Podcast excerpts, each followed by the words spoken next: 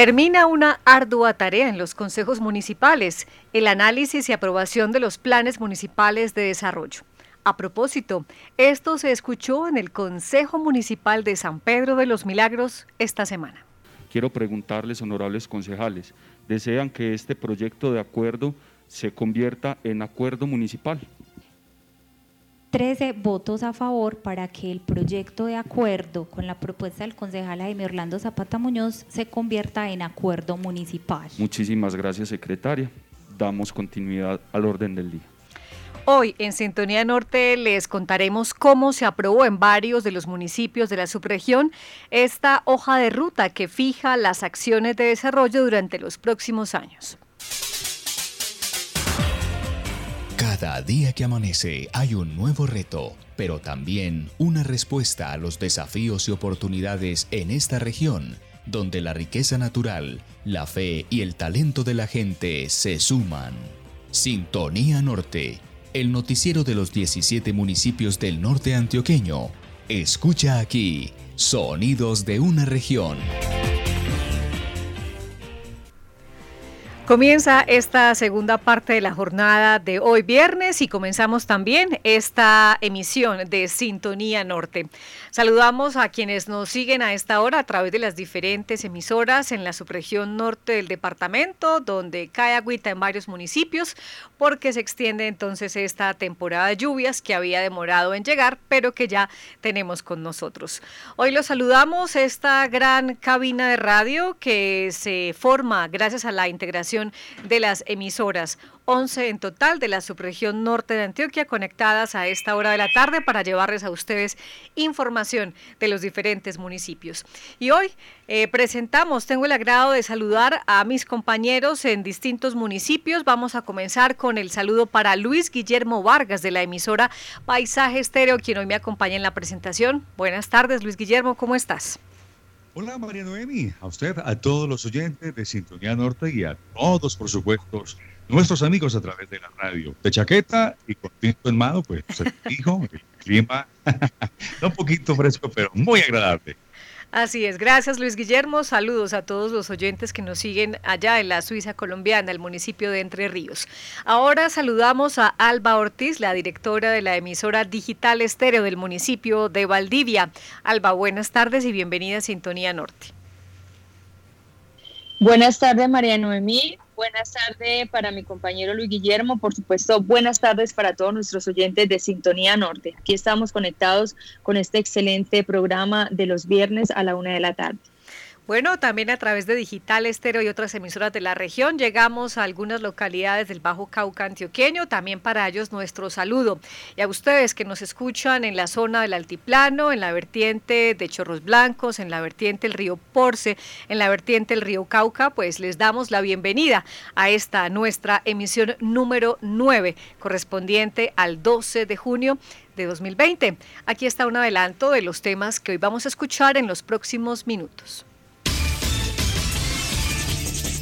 Mayo fue el mes para el estudio de los planes municipales de desarrollo. Luego de su construcción, cada alcalde remitió al Consejo para su análisis, debate y ajuste. Con una votación por unanimidad, los 13 concejales de Yarumal aprobaron el Plan Municipal de Desarrollo, el cual asciende a 170 mil millones de pesos. 32 solicitudes de modificaciones hizo el Consejo de San José de la Montaña al Plan de Desarrollo. La vivienda de interés social es uno de los programas más ambiciosos. Durante el mes de mayo, el Consejo Municipal de Gómez Plata realizó cinco solicitudes y recomendaciones para la aprobación del Plan de Desarrollo Municipal. Diputada María Eugenia Lopera nos cuenta cómo la subregión norte se ve reflejada en el Plan de Desarrollo Departamental.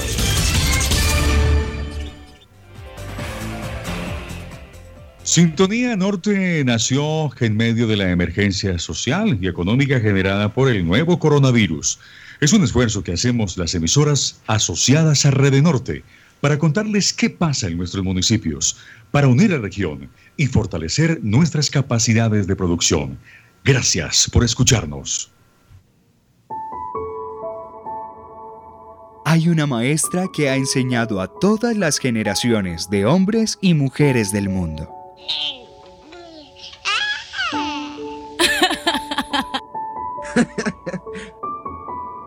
Su salón de clase es tan amplio como los mares, valles, desiertos y montañas. Habla a través del río, el viento, los animales y el silencio mismo de una planta en crecimiento. Su nombre es naturaleza, madre y maestra. Red Norte, comunicación para el desarrollo de la región. Yo, ¿por qué no he podido tener control de esta plaga en mi finca? Y mira la de Joaquín como está de bonita. Eh, yo sí le voy a preguntar. ¿Oíste, Joaquín? ¿Qué producto es que estás utilizando que tenés esta finca sin nadita de plaga? Eh, Toño, estoy utilizando un producto que se llama Amulet, logrando un excelente control de la plaga. Amulet de Bayer. Agrotécnico JO ahora en San Pedro de los Milagros. Visítenos y conocen nuestras marcas Extil y Jenkins, donde encontrarás equipos, accesorios y mantenimiento. Llame ya al 322-303-8742. Agrotécnico JO auténtico y confiable. ¿Cómo le va, don Pedro? Muy contento, Checho. Pues desde que usted me dijo que usara Lisin en mis pastos, el chinche ya dejó de ser un dolor de cabeza. Esa es la clave, don Pedro. Usar Alicin, el insecticida biológico que a las plagas les pone fin. Y si además aplicas BP 150, vas a tener pastos de mejor calidad. Alicin y BP 150 son productos con calidad Safer Agrobiológicos. Adquiéralos en su almacén de confianza. Una de la tarde, siete minutos y comenzamos con el desarrollo de la información. Reunir las ideas de la administración municipal y de los habitantes de un pueblo en torno a lo que debe ser el desarrollo de su municipio es de antemano un ejercicio dispendioso en el que se definen programas y proyectos, recursos y tiempo para su ejecución. Es, en todo caso, una conversación en la que el mandatario local plantea sus ideas, la comunidad hace sugerencias y el Consejo, que refleja las posiciones políticas de la comunidad, las refrenda. La construcción de los planes de desarrollo es ante todo un ejercicio político donde se plasman diversas ideas frente a un solo propósito, como su nombre lo dice, el desarrollo del municipio. Pues bien, mayo y en algunos casos los primeros días de junio fueron de intenso trabajo para 184 concejales que en los distintos municipios de la región estudiaron el plan de desarrollo municipal para su aprobación. Hoy en Sintonía Norte les contaremos cómo fue ese proceso en varios de los municipios de la región. Los datos nos llegan así. Comencemos por el municipio de San José de la Montaña.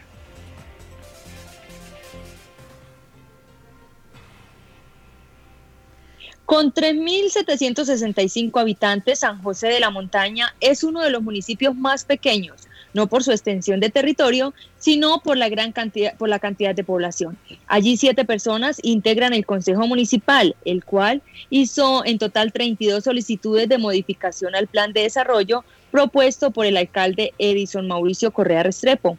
José Luis Pérez de Paraíso Estéreo nos cuenta los detalles de este proceso. San José de la Montaña cuenta con siete concejales. Hablamos con Aníbal Granda Echavarría, uno de los concejales del municipio, sobre el plan de desarrollo para este cuatrenio. El plan de desarrollo Vamos en Serio San José de la Montaña 2020-2023 se aprobó el pasado 30 de mayo por unanimidad por los siete corporados del municipio. El Consejo Territorial de Planeación, conformado por organizaciones, líderes comunitarios y la administración municipal, entregó un documento con las acciones que tendrá la alcaldía de San José de la Montaña en los próximos cuatro años. Tuvimos una comisión conjunta en la que articulamos las comisiones permanentes del Consejo, siendo la primera de planeación, ética, servicios administrativos, asuntos sociales, culturales y derechos humanos, y la comisión segunda de presupuesto, hacienda y crédito público. La discusión del plan de desarrollo dejó algunas recomendaciones hechas por los concejales del municipio. Se realizaron alrededor de 32 solicitudes de modificación del anteproyecto del plan de desarrollo, de los cuales el 75% son de forma y el 25% de fondo, siendo el sector económico y financiero el que debe marcar la pauta para que el plan de desarrollo se pueda realizar de acuerdo a los objetivos planteados en el plan plurianual. El plan de desarrollo es el instrumento administrativo más importante para el país, el departamento y el municipio y tiene en cuenta los recursos necesarios para realizar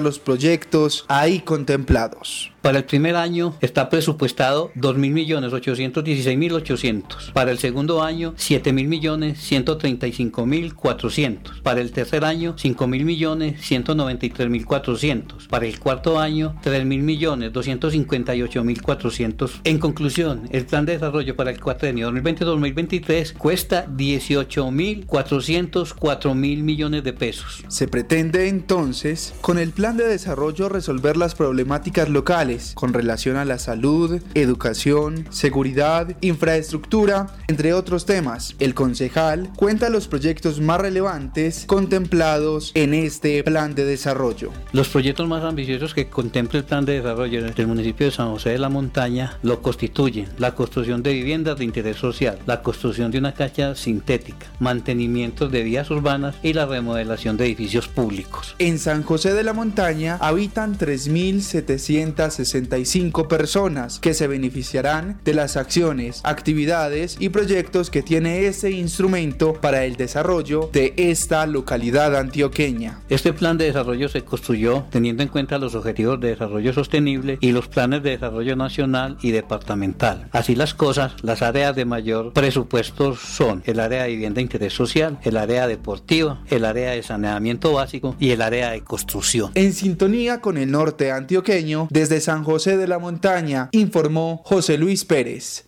Sigan ustedes con más información. Gracias, José Luis. Bueno, y queremos también comentar cómo ha sido la situación en relación con la aprobación de los planes de desarrollo de otros municipios de la región. Alba, contanos cómo está la situación eh, concretamente en el municipio de Valdivia. ¿Ya se aprobó el plan de desarrollo o aún sigue en discusión en el Consejo Municipal?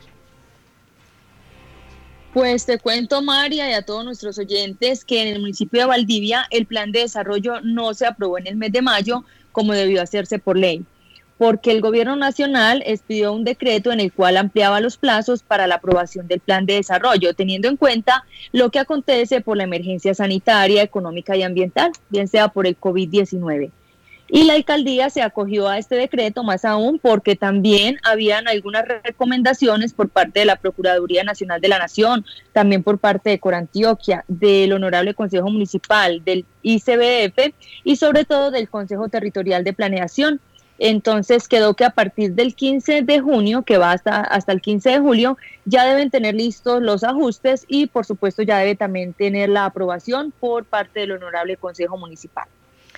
Luis Guillermo, ¿cómo está la situación en el municipio de Entre Ríos en relación con el plan de desarrollo? María, Alba y oyentes, pues te cuento y les cuento, sí fue aprobado. El 31, domingo 31 de mayo fue aprobado, ¿listo? Con solicitudes de modificación 54 de la bancada conservadora, de las cuales fueron aprobadas 17, y 12 más, donde la bancada de la U y el Centro Democrático expusieron las suyas y cuatro fueron aprobadas.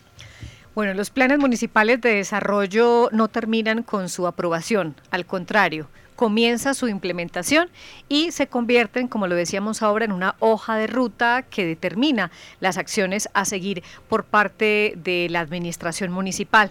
Es muy importante que los ciudadanos eh, lo conozcan, lo consulten. Es un documento donde hay mucha información sobre los municipios y que ustedes puedan también hacerle seguimiento, porque el plan eh, pues, municipal de desarrollo no solamente condensa todas esas ideas en torno a lo que se cree debe ser el desarrollo del municipio, sino que también se convierte en una guía para evaluar el cumplimiento del plan de gobierno de la actual administración municipal. De ahí la importancia en que los ciudadanos también lo conozcan.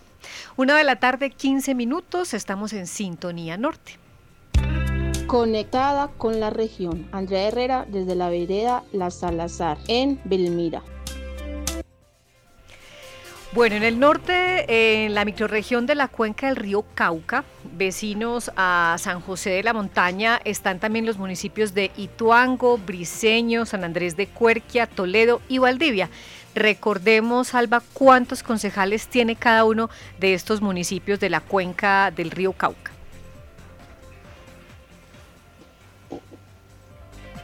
Claro que si vamos entonces con San José de la Montaña, tiene siete concejales, San Andrés de Cuerquia cuenta con nueve, eh, Toledo tiene nueve concejales, el municipio de Briseño nueve concejales, Ituango tiene 13 concejales y el municipio de Valdivia tiene 11 concejales. Así las cosas, el municipio que en este momento tiene más concejales sería Ituango con 13. Sí, recordemos que eso depende del número de habitantes que tiene cada municipio. El número de concejales se da en proporción al número de habitantes. Y si San José de la Montaña es uno de los municipios con menos habitantes, Yarumal es el municipio más poblado de la subregión norte. El plan de desarrollo incluyó una partida por 7 mil millones de pesos, exclusiva para la atención en salud generada por la COVID-19. Cecilio Hernán Alzate, presidente del Consejo, y John Jairo Vázquez, presidente de la comisión que tuvo a su cargo el análisis del plan de desarrollo, hablan a continuación en el resumen preparado por Miguel Jaramillo de Cerro Azul Estéreo. Yarumal, municipio que supera los 50 mil habitantes, dispondrá en los próximos cuatro años de 170 mil millones de pesos, gracias a la aprobación del presupuesto para ejecutar el Plan de Desarrollo Municipal, aprobación hecha por el Consejo Municipal. Pero ¿qué es un Plan Municipal de Desarrollo?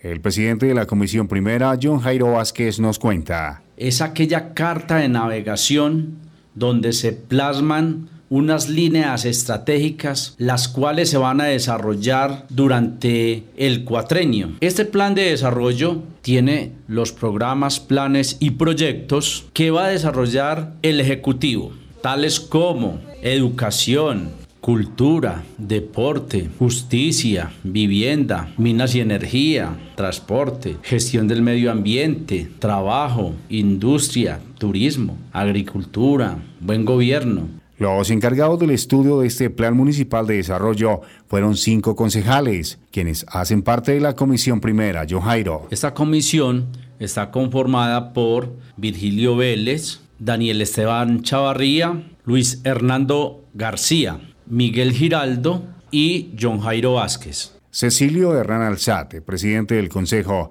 resaltó una particularidad que en sus más de 20 años como concejal no había tenido que aprobar en los planes municipales de desarrollo. Este plan de desarrollo tenía una particularidad que es lo del COVID-19 lamentablemente nos cogió en plena pandemia. La aprobación hubo que incluir unas partidas para hacerle frente a esa tenebrosa epidemia. Eh, entonces, algunas cifras que estaban disponibles para algunos proyectos sociales o de infraestructura hubo que destinarlas a, hacerle contención, repito, a la eh, em, epidemia del COVID-19. Esta contingencia se manejó una cifra de alrededor de 7 mil millones de pesos. Para la aprobación de un presupuesto municipal, la comisión debe analizar y estudiar cada una de las áreas en detalle y es allí donde se le realizan sugerencias al Ejecutivo para posibles cambios. Para Yarumale, la comisión sugirió ciertas modificaciones. John Jairo Vázquez, presidente de la comisión.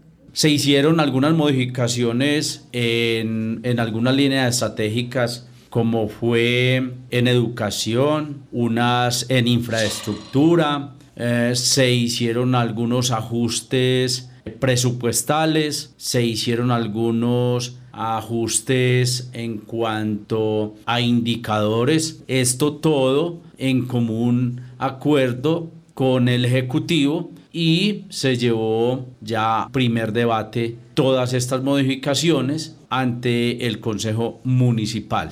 Es importante resaltar que el campo fue uno de los sectores más favorecidos en este ambicioso Plan Municipal de Desarrollo, entre otras líneas importantes. Cecilio Hernán Alzate, presidente del Consejo.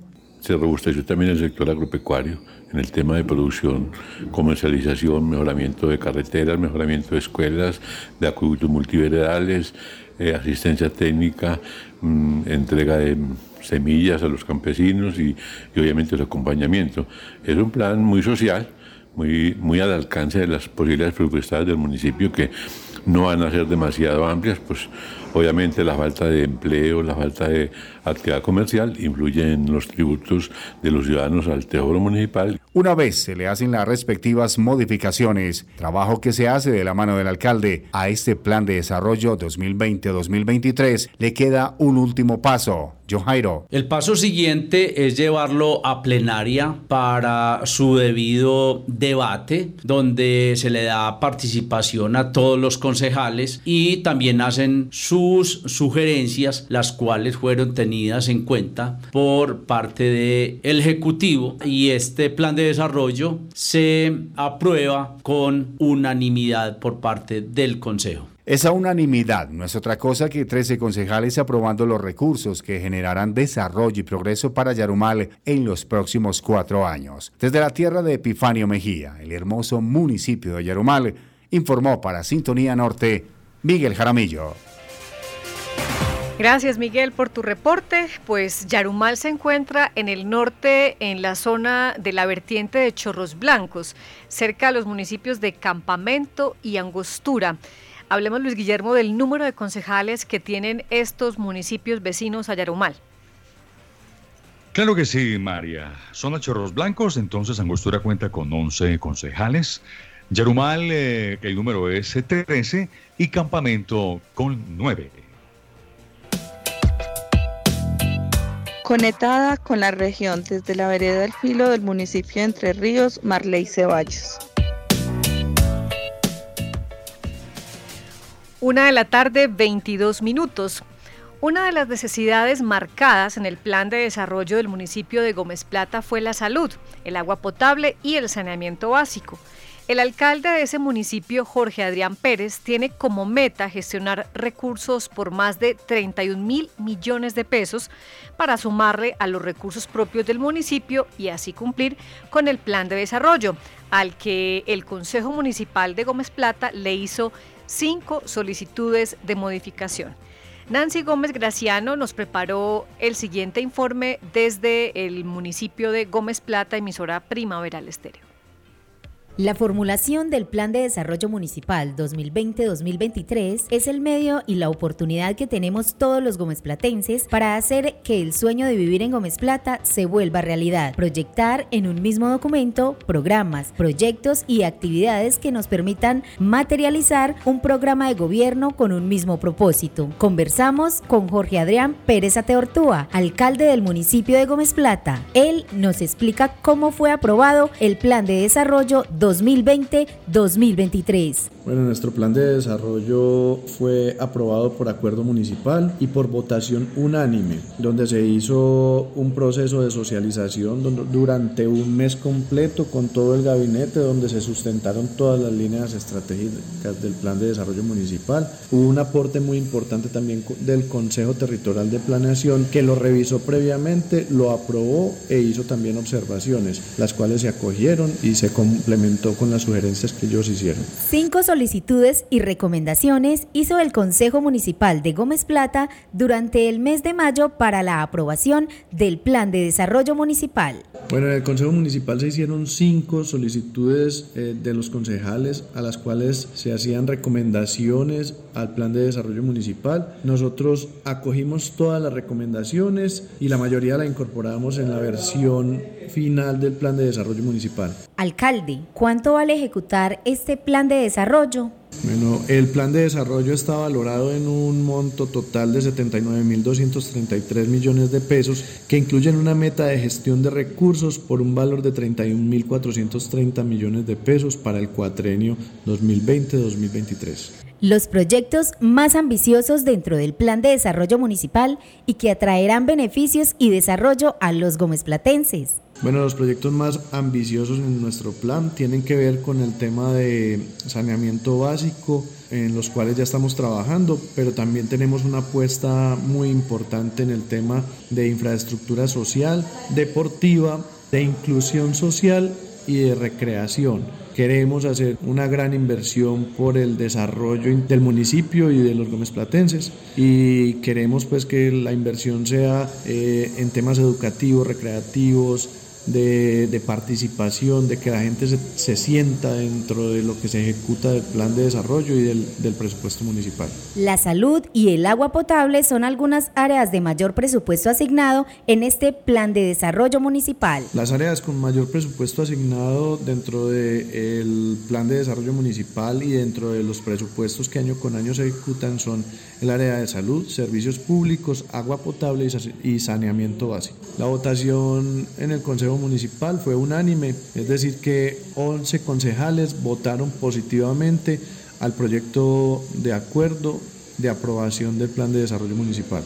Y es también un dato importante que nosotros como municipio tenemos una población, según el DANEA 2020, de 9.921 personas, de las cuales 49.8% son hombres y 50.2% eh, son mujeres. Tenemos una población eh, muy paritaria, casi mitad y mitad hombres y mujeres, y pues esta fue nuestra población de referencia para la elaboración del Plan de Desarrollo Municipal. Este Plan de Desarrollo Municipal 2020-2023 integra los resultados de una excelente participación ciudadana. Por ello, se realizaron actividades presenciales como encuentros, talleres con los grupos focales, la población urbana, rural y otros espacios que hicieron de este ejercicio una agrupación de ideas, experiencias y sueños que se traducen en el nombre del plan. Unidos somos progreso. En sintonía con el norte antioqueño, desde el municipio de Gómez Plata, informó Nancy Gómez Graciano.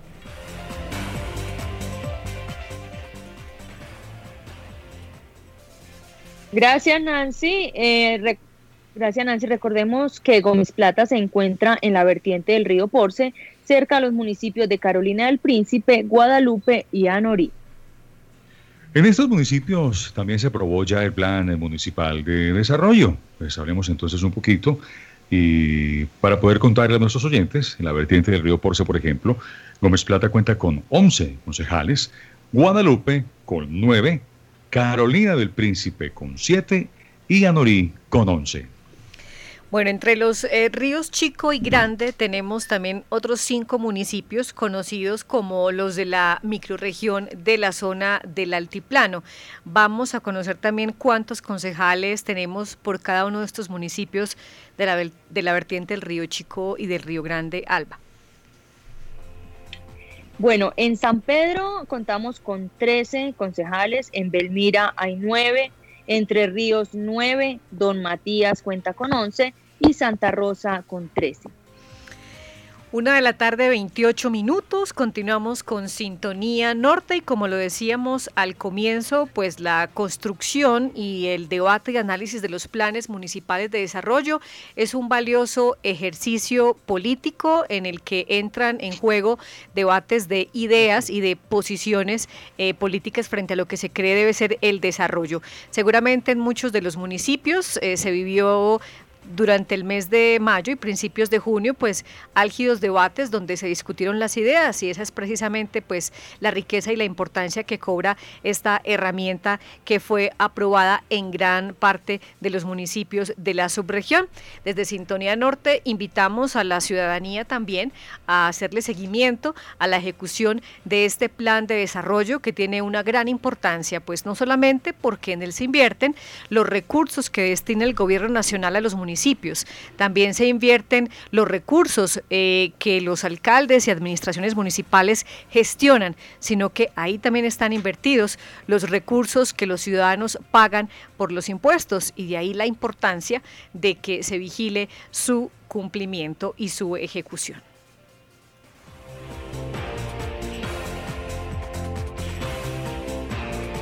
Una de la tarde, 29 minutos. Vamos ahora a hacer una pequeña pausa en Sintonía Norte. Vamos con mensajes en cada una de las emisoras y ya volvemos con la segunda parte de nuestra emisión para hoy.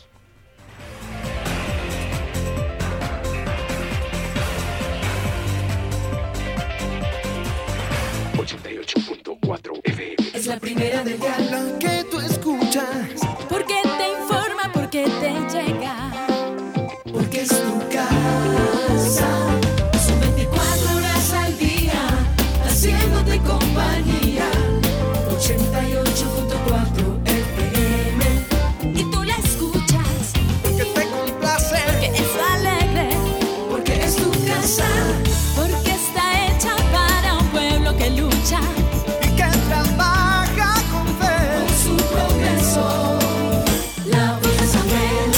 88.4. 88.4.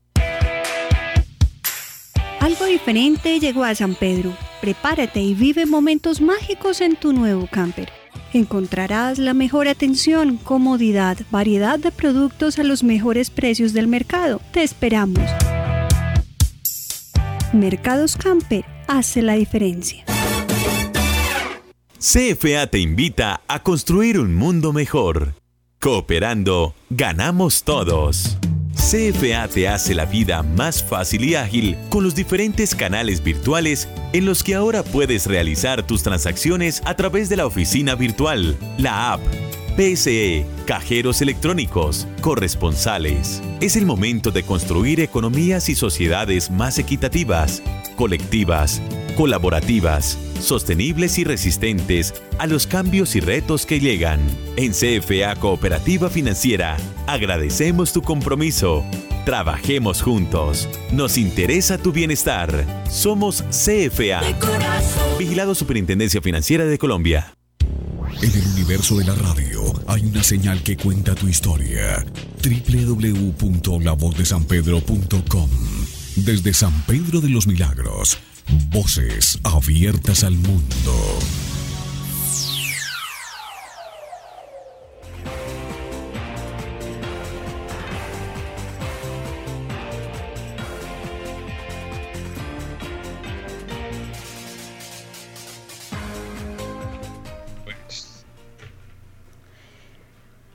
Una de la tarde.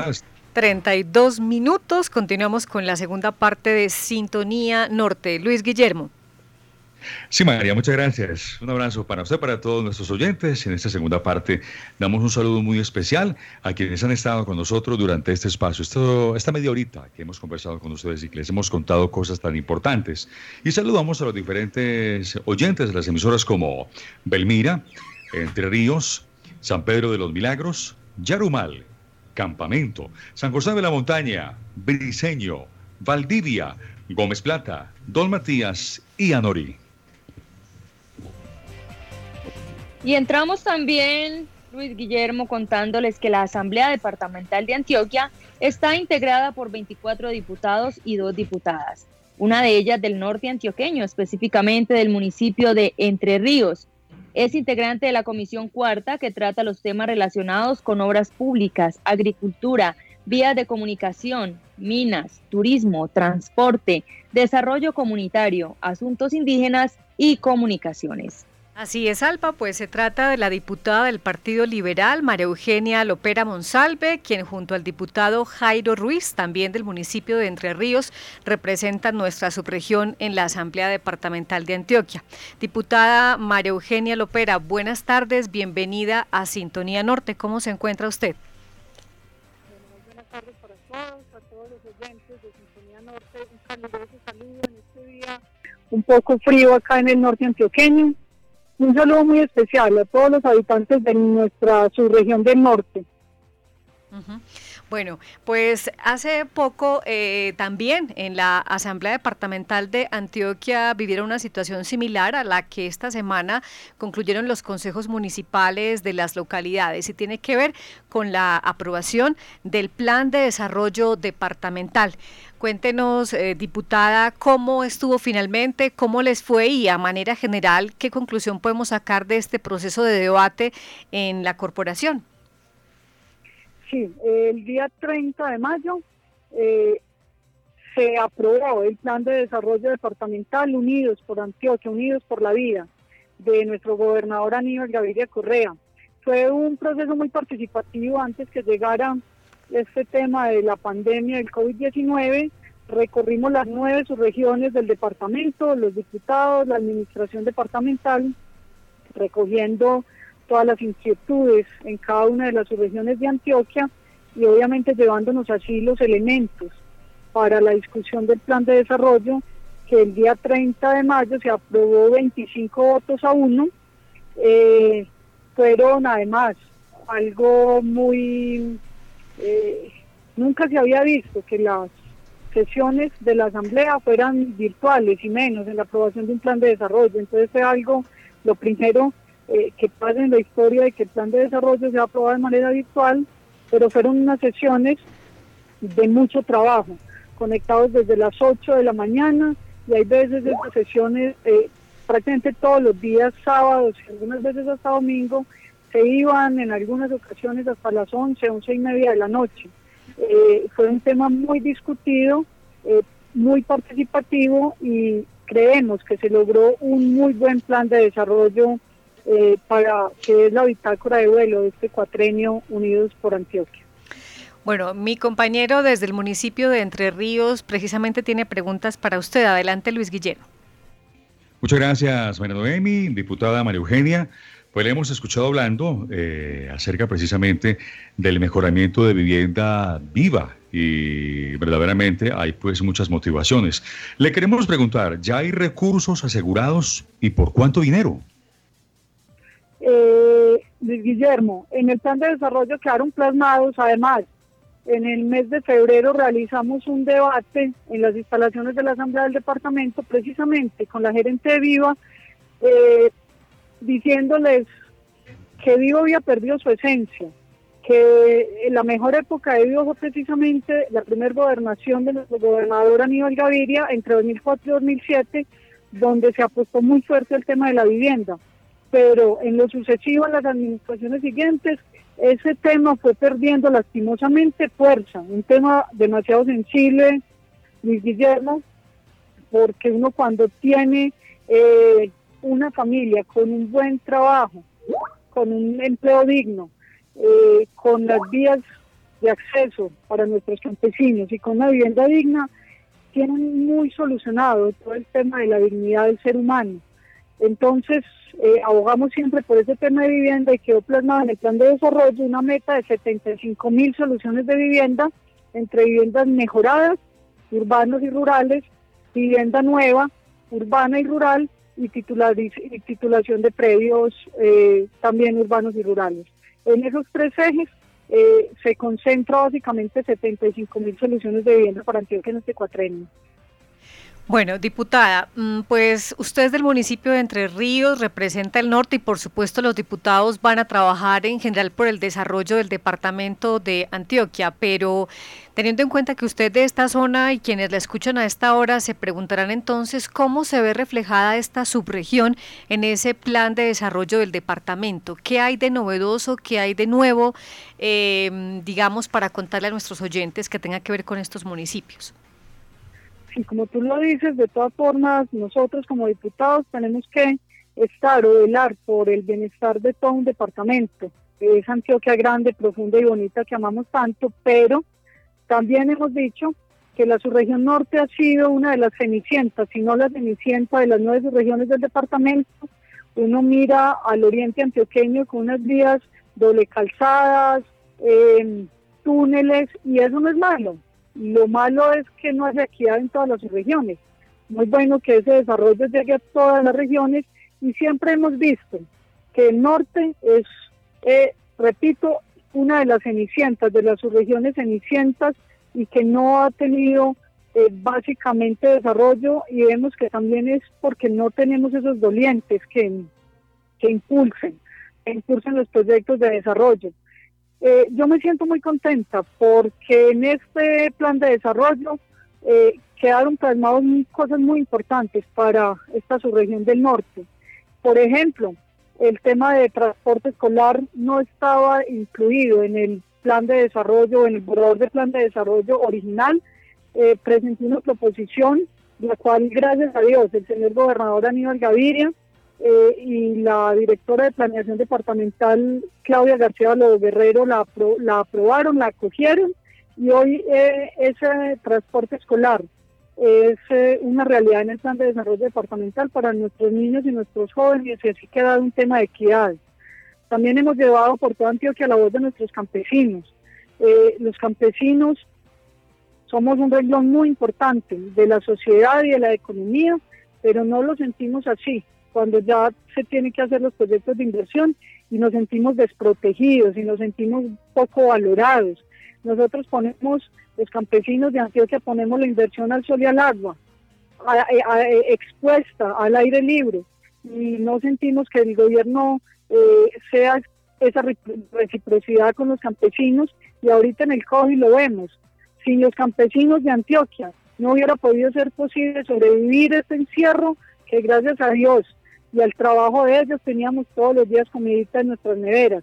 Entonces el tema del campo desde campaña y ahora desde la asamblea lo hemos defendido y hemos querido ser la voz de los campesinos porque yo orgullosamente soy una campesina antioqueña y que he llevado esa voz por todas partes. En el norte se plantean obviamente estas cosas muy generales, pero también unas cosas muy específicas. Por ejemplo, la cabecera del municipio de Briseño es una de las pocas cabeceras de Antioquia que no tiene la vía pavimentada. Logramos dejar en el plan de desarrollo ese compromiso junto con otros 17 municipios que faltan por la pavimentación de vías urbanas, eh, de su vía de acceso a la zona urbana, eh, se queda el compromiso de pavimentar la vía San Fermín Briceño. Eh, también en el norte se logró incluir en el plan de desarrollo el compromiso de la pavimentación de la vía San Pedro, eh, Poleal, San Jerónimo. Ya hay un tramo pavimentado, pero la idea es lograr avanzar con pavimentación de esta vía que conectaría todo este altiplano del norte con las vías 4G de Occidente y los puertos del Urabá. Eh, se logró también dejar la vía entre Río San José de la Montaña, es una vía que sabemos que históricamente siempre se ha prometido la pavimentación de esta vía, eh, al menos ya logramos eh, que se incluyera en el plan de desarrollo, ya sigue todo el trabajo conjunto con los alcaldes, con la gobernación, para que esto sea una realidad, y de San José de la Montaña a Toledo. Y otra vía muy importante, que se logró dejar en el plan de desarrollo es la vía el Santa Rosa, el Roble Puente Gavino. Esta vía logrará conectar el norte antioqueño con las 4G del nordeste y la salida a la costa, que hoy es tan complejo a veces eh, por la famosa vía ventana. Entonces, eh, creemos que si con la ayuda de Dios ya logramos un primer paso, que es que eso se vea reflejado en el plan de desarrollo departamental Unidos por la Vida, toca ahora emprender las acciones de tocar puertas en el gobierno departamental, nacional, eh, que unamos esfuerzos en nuestros territorios, porque eso sería muy importante y desatrasaría en gran medida el atraso que siempre ha tenido el norte antioqueño. Bueno, Luis Guillermo desde Entre Ríos tiene otra pregunta para usted. Adelante, Luis. Gracias, María. Diputada, eh, habló de vías, la vía Entre Ríos Labores. Eh, ¿Se ha hablado de ella? ¿Está asegurado el presupuesto para esta misma? Luis Guillermo, usted sabe que los planes de desarrollo son precisamente esas bitácoras que hacen, eh, que son el hilo conductor, obviamente, para esas obras. Los el presupuesto para vías es un presupuesto generoso, y agradecemos a nuestro gobernador por eso, pero eh, como te digo, ese es un primer paso. Ahora toca empezar unos estudios de detalle, unos estudios y diseños y la gestión desde todos los ámbitos para garantizar estos recursos. El gobierno departamental está absolutamente comprometido con esta vía. Es más, nuestro secretario de Infraestructura, Juan Pablo López, en menos de 15 días nos garantizó que vendría hacer este recorrido ya para empezar unos proyectos de prefactibilidad, la parte de prefactibilidad de la vía. Eh, uno hasta que no vea las cosas construidas, Luis Guillermo, eh, no están, pero estamos haciendo todos los esfuerzos y las vamos a hacer día con día para que eh, lograr con la articulación de, repito, del gobierno nacional, del gobierno departamental, de las empresas también, de los dueños, de los previos aledaños a estas vías, eh, lograr que esto sea una realidad. Pero esta vía nunca había estado tan cerca de poderse lograr y construir. Bueno, importantes entonces estos proyectos viales incluidos en el Plan Departamental de Desarrollo. Diputada, eh, observamos en los consejos municipales durante estos días algunos debates, unos un poco más álgidos, eh, argumentando todos eh, cuál creen que debería ser lo mejor para, para su municipio. En el caso del departamento, ¿cuáles fueron los temas que suscitaron como más controversia o, o más discusión entre ustedes los diputados de la Asamblea Departamental? Esto es un momento muy coyuntural y como te decía ahora, difícilmente, ojalá que no, va a volver a haber un momento como este si nunca lo hemos vivido. Entonces hay veces eh, se acaloraban un poco las discusiones por lo más inmediato y por lo más em, eh, a largo plazo. Yo soy o siempre he sido una defensora, habían algunos diputados que decían que debíamos eh, que se debía invertir hoy más en un tema de entrega de mercados, por ejemplo, y yo lo que decía es que hay una deuda histórica con los campesinos antioqueños y que no podían barajarnos el presupuesto de los campesinos de Antioquia. Eh, en otras cosas que, son importantes además, pero que los campesinos de Antioquia no son sino gente buena, trabajadora, juiciosa, emprendedora, teniendo unos proyectos como unas vías mejoradas, como unas vías en buen estado, como un tema de acceso a crédito eh, blando, que además fuera real, porque es que lo que también decíamos es que los campesinos no necesitamos que nos entreguen semillas y nos despachen como si fuéramos bobos eh, y listo, no, necesitamos apoyo real. Ese tipo de situaciones con una vivienda digna, con servicios de calidad, servicios públicos de calidad, con una educación para nuestros niños y jóvenes, ese tipo de, proyectos no íbamos a permitir renunciar a ellos porque hay una deuda histórica con el campo y no eh, íbamos a permitir que se cortara el, presupuesto para estos fines, entonces ahí hubieron unas pequeñas diferencias, pero gracias a Dios eh, se logró dejar este tema plasmado y confiamos en que con la administración departamental se van a sacar todos estos proyectos adelante eh, en este cuatrenio.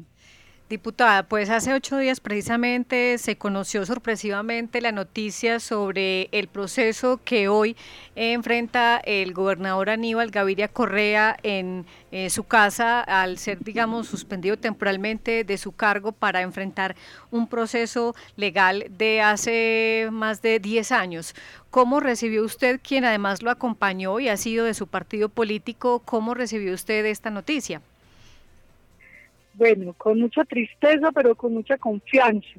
Yo conozco a Aníbal Gaviria Correa desde hace 15 años, no me hagan la cuenta de la edad, desde hace muchos años, 15 años, y es un hombre íntegro, es un hombre bueno, es un hombre trabajador, que lleva a Antioquia en el alma, en el corazón, que no me cabe la menor duda de que demostrará ante la justicia eh, la transparencia de sus acciones. A uno no le puede caber en la cabeza que 15 años después, 15 años donde se construyó ese puente que le en la troncal de la en la troncal de la paz, el puente de la libertad, que hizo que estas zonas, eso eran unas trochas entre Zaragoza y Caucasia, habían carros que se demoraban días enteros transitando estas, estas vías. Eh, este puente le dio esa libertad a ese municipio, le dio ese empuje. Y hoy uno ver que un hombre bueno, un hombre transparente como Aníbal Gaviria está pasando por esto, es algo muy complejo, nos duele en el alma, pero confiamos en las instituciones, confiamos en la justicia de nuestro país y confiamos que va a salir adelante de todo esto, porque repito, lo conozco desde hace más de 15 años y es un hombre transparente, un hombre bueno, un hombre que lo único que hizo con eso fue generar bienestar a un pueblo. Entonces, y cuando hablo un pueblo no hablo un municipio, no, a todo un territorio. Entonces estamos confiados de que logrará demostrar la transparencia de sus acciones y que pronto lo tendremos eh, en ejercicio como lo escogimos los antioqueños. Los antioqueños el 27 de octubre del 2019 lo escogimos como nuestro gobernador de Antioquia y esperamos que la justicia nos devuelva a nuestro gobernador. Bueno, volviendo, diputada, su desempeño en la Asamblea, es la primera vez que usted llega a esta corporación. ¿Cómo se ha sentido y sobre todo teniendo en cuenta que eh, son solo dos las mujeres que ostentan este cargo en la Asamblea? ¿Cómo es, digamos, trabajar con ese equipo mayoritariamente masculino? Eh, un poco complicado, un poco complicado porque no nos podemos llamar a engaños y el tema del machismo aún en Colombia y en Antioquia está muy arraigado, está muy arraigado. como lo decía, solo somos de 26 diputados que tiene la Asamblea, solo somos dos mujeres. Y uno se pone a pensar, el censo colombiano, el censo antioqueño tiene un 51-52% de población femenina y la población masculina es, por decirlo de alguna manera, minoritaria. Y aún así salen 24 diputados y solo dos diputadas. Entonces también es un llamado a las mujeres antioqueñas, ¿qué está pasando? Eh, porque listo, no nos tienen que regalar nada por el hecho de ser mujeres, pero sí, hay un machismo todavía muy grande y no es eh, diferente en las instituciones y no es diferente en las corporaciones. Todavía lastimosamente sale una frase por ahí que dicen es que demuestre que usted es capaz. Que nosotros no tenemos que demostrar nada. Somos absolutamente iguales y lo único que pedimos es igualdad de condiciones, igualdad de oportunidades, igualdad de salarios, igualdad en todo. No queremos que nos regalen nada, pero lastimosamente esta sociedad machista todavía nos quita mucho. Entonces, también desde ese plan de desarrollo hay un tema muy importante de la mujer rural, de la mujer oportunidades, de la mujer que quiere salir adelante, pero también necesita ese empujón del Estado para eh, sacar sus proyectos adelante. Entonces sí es un poco complicado, eh, pero bueno, para eso eh, nos metimos en esto, para eso nos hicimos elegir y toca día con día conllevar estas estas situaciones, pero sí es un llamado a todas las mujeres antioqueñas a que nunca eh, renuncien a ninguno de sus sueños y por el contrario, sabemos a veces que nos toca más difícil, pero hay que eh, levantarnos día con día, sacar la cara, sacar la caspa y sacar adelante todos los sueños, los proyectos que nos ponemos eh, de meta. Bueno, finalmente, diputada, pues ya eh, queremos, vamos a ir terminando nuestro programa, pero yo no quiero despedirla sin antes eh, preguntarle algo y es que eh, usted lo decía ahorita que la subregión norte de Antioquia pues ha sido, no la más, pero sí ha sido relegada en cuestiones de desarrollo en relación con otras regiones del departamento que han tenido mayores privilegios y en parte pues también obedece a... Mm, al liderazgo que, que no, que, que, no hemos tenido en, en, el departamento y en la nación, pero también eh, tenemos que mirarlo en el sentido como, como región. ¿Qué cree usted que le hace falta al norte, pensado desde sus instituciones, desde sus habitantes, desde sus líderes, para poder obtener mayores oportunidades de desarrollo como región? Más unión, más unión. Uno se va para, bueno, uno a veces pone de referencia el tema del Oriente porque es una subregión muy desarrollada pero en el oriente cada que van a hacer una obra que los beneficia o los perjudica, se unen, se unen los alcaldes, se unen los territorios, se unen las gentes. Eh, en el norte a veces nos hace falta eso, cada cual eh, tira para su lado, cada cual es como si fuera una rueda suelta, y no es así. Si a Santa Rosa eh, le va mal, le va mal a sus vecinos, le va mal a Entre Ríos, a San Pedro, a don Matías. Entonces lo que sí nos hace falta es un llamado a la unión, a que somos una subregión pujante, una subregión con una economía muy dinámica, el tema de la leche, el tema de la productividad de nuestro territorio, eh, nos tiene que llevar a pensar que unidos obviamente hacemos muchas más cosas, pero si seguimos separados y pensando solo en el territorio en nuestro pueblo, en nuestro municipio, así no salimos adelante. Entonces es un llamado a nuestros 18 alcaldes de toda la subregión del norte, y no solo a los 18 alcaldes, sino a los 18 a los habitantes de estos 18 municipios a que nos unamos. Por ejemplo, hay veces que eh, yo repito, yo soy orgullosamente campesina y hay veces se han cometido unos atropellos contra nosotros. En otras partes y no estoy diciendo que, vamos a, a, medidas de hecho, pero en otras partes salen, protestan, hacen las cosas y nosotros aquí en el norte nos tragamos todo y nunca pasa nada. Entonces es un llamado a la unión y que aprovechando en el buen sentido que hoy hay un gobernador que ha puesto sus ojos en esta subregión, que hay dos diputados de esta subregión, eh, nos unamos, nos unamos como subregión y saquemos adelante entre todos eh, a la subregión del norte. Bueno, diputada María Eugenia Lopera Monsalve, muchas gracias por estar con nosotros esta tarde en Sintonía Norte. bueno, un abrazo para todos eh, los oyentes de Sintonía Norte, para todos los antioqueños, antioqueñas y para todos los habitantes eh, de los 18 municipios del norte antioqueño y de nuevo el llamado, el llamado a la unidad, el llamado a que trabajemos todos de la mano y con la ayuda de Dios y ese trabajo mancomunado, eh, esta su región eh, saldrá mucho del atraso en que hemos tenido históricamente. Conectada con la región, Adriana Zapata desde la vereda Santa Inés del municipio de San José de la Montaña. Al finalizar nuestra emisión de Sintonía Norte, nos damos un vistazo por el comportamiento del COVID-19 en el departamento de Antioquia. Esta semana que termina, los municipios de Yarumal, Salgar, Arboletes y Tarazá reportaron sus primeros casos activos de COVID-19.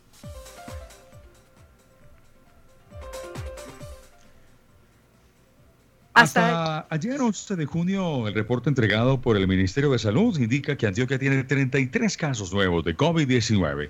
Con estos nuevos casos, la cifra de personas contagiadas en Antioquia se eleva a 1.731. De ellos, 644 son mujeres y 1.087 son hombres. El informe indica que a la fecha hay 866 casos activos en el departamento de Antioquia y la cifra de personas recuperadas es de 855 de los activos. En Medellín hay 266 casos y los 600 restantes están distribuidos así en los siguientes municipios. En Ituango hay 177 casos, en Carepa 142, en Turbo 86, en Bello 72, Apartado 9, Sabaneta 7, Copacabana 20, Itagüí 19, Támesis 6, Marinilla 1, Chicorodó 5, Yolombó 3, La Estrella 9, Envigado 12, Salgar 1, Frontino 1, San Roque 1, Caucasia 1, Río Negro 1, Caldas 1, Don Matías 1, Arboletes 1, Giraldo 1, Yarumal 1, Barbosa 3, Santa Fe de Antioquia 1, Nechi 1, Tarazá 3, La Ceja 2 y en el municipio de Valdivia dos casos. Pero cabe también resaltar que de estos dos casos la Secretaría de, de Salud ha indicado que uno de los casos ya ha sido recuperado y el otro está en el aislamiento como debe de ser. Muchas gracias, Alba, por tu informe. Según esto, en la zona norte de Antioquia, la situación de la pandemia es la siguiente. En los campamentos eh, de la hidroeléctrica en jurisdicción de Ituango se han detectado 177 casos. En Valdivia, dos casos. En Don Matías y en Yarumal, un caso. Número de personas recuperadas en el norte de Antioquia, Ituango 127, Santa Rosa 2, Don Matías 2 y Angostura 1. Ah, con la región desde el municipio de Yarumal, Vereda Guacatal, Diana Zapata. Bueno, y con esta información eh, que nos reporta diariamente el Ministerio de Salud sobre el comportamiento del de, COVID-19 en los municipios y particularmente en la subregión norte, nosotros nos despedimos. Gracias a todos por su compañía. Volveremos el próximo viernes a la una de la tarde con más noticias de la región. Claro que sí, María, Luis Guillermo y todos nuestros oyentes, gracias por estar conectados como cada ocho días con Sintonía Norte. Este programa es una producción de la Asociación de Medios del Norte de Antioquia, Red Norte. En la conducción hoy, Alba Ortiz y Luis Guillermo Vargas, Control Master Central, Felipe Múnera.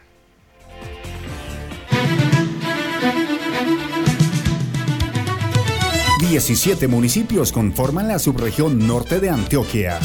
Conectado con la región desde la vereda del Barcino Campamento, Davinson Roldán. Economías agroindustriales y gran potencial hídrico. Mi, nombre es María Eugenia Vargas, conectada con la región desde la vereda del Limón, del municipio de Yarumal. Cuna de importantes hombres y mujeres protagonistas de la historia de Antioquia. Somos Astrida Bendaño y Victoria Lopera, conectada con la región desde el barrio El Altico en San Pedro. La historia se construye día a día y nosotros le seguimos el pulso. Sintonía Norte, el informativo de la región. Escúchenos todos los viernes a la una de la tarde por esta emisora.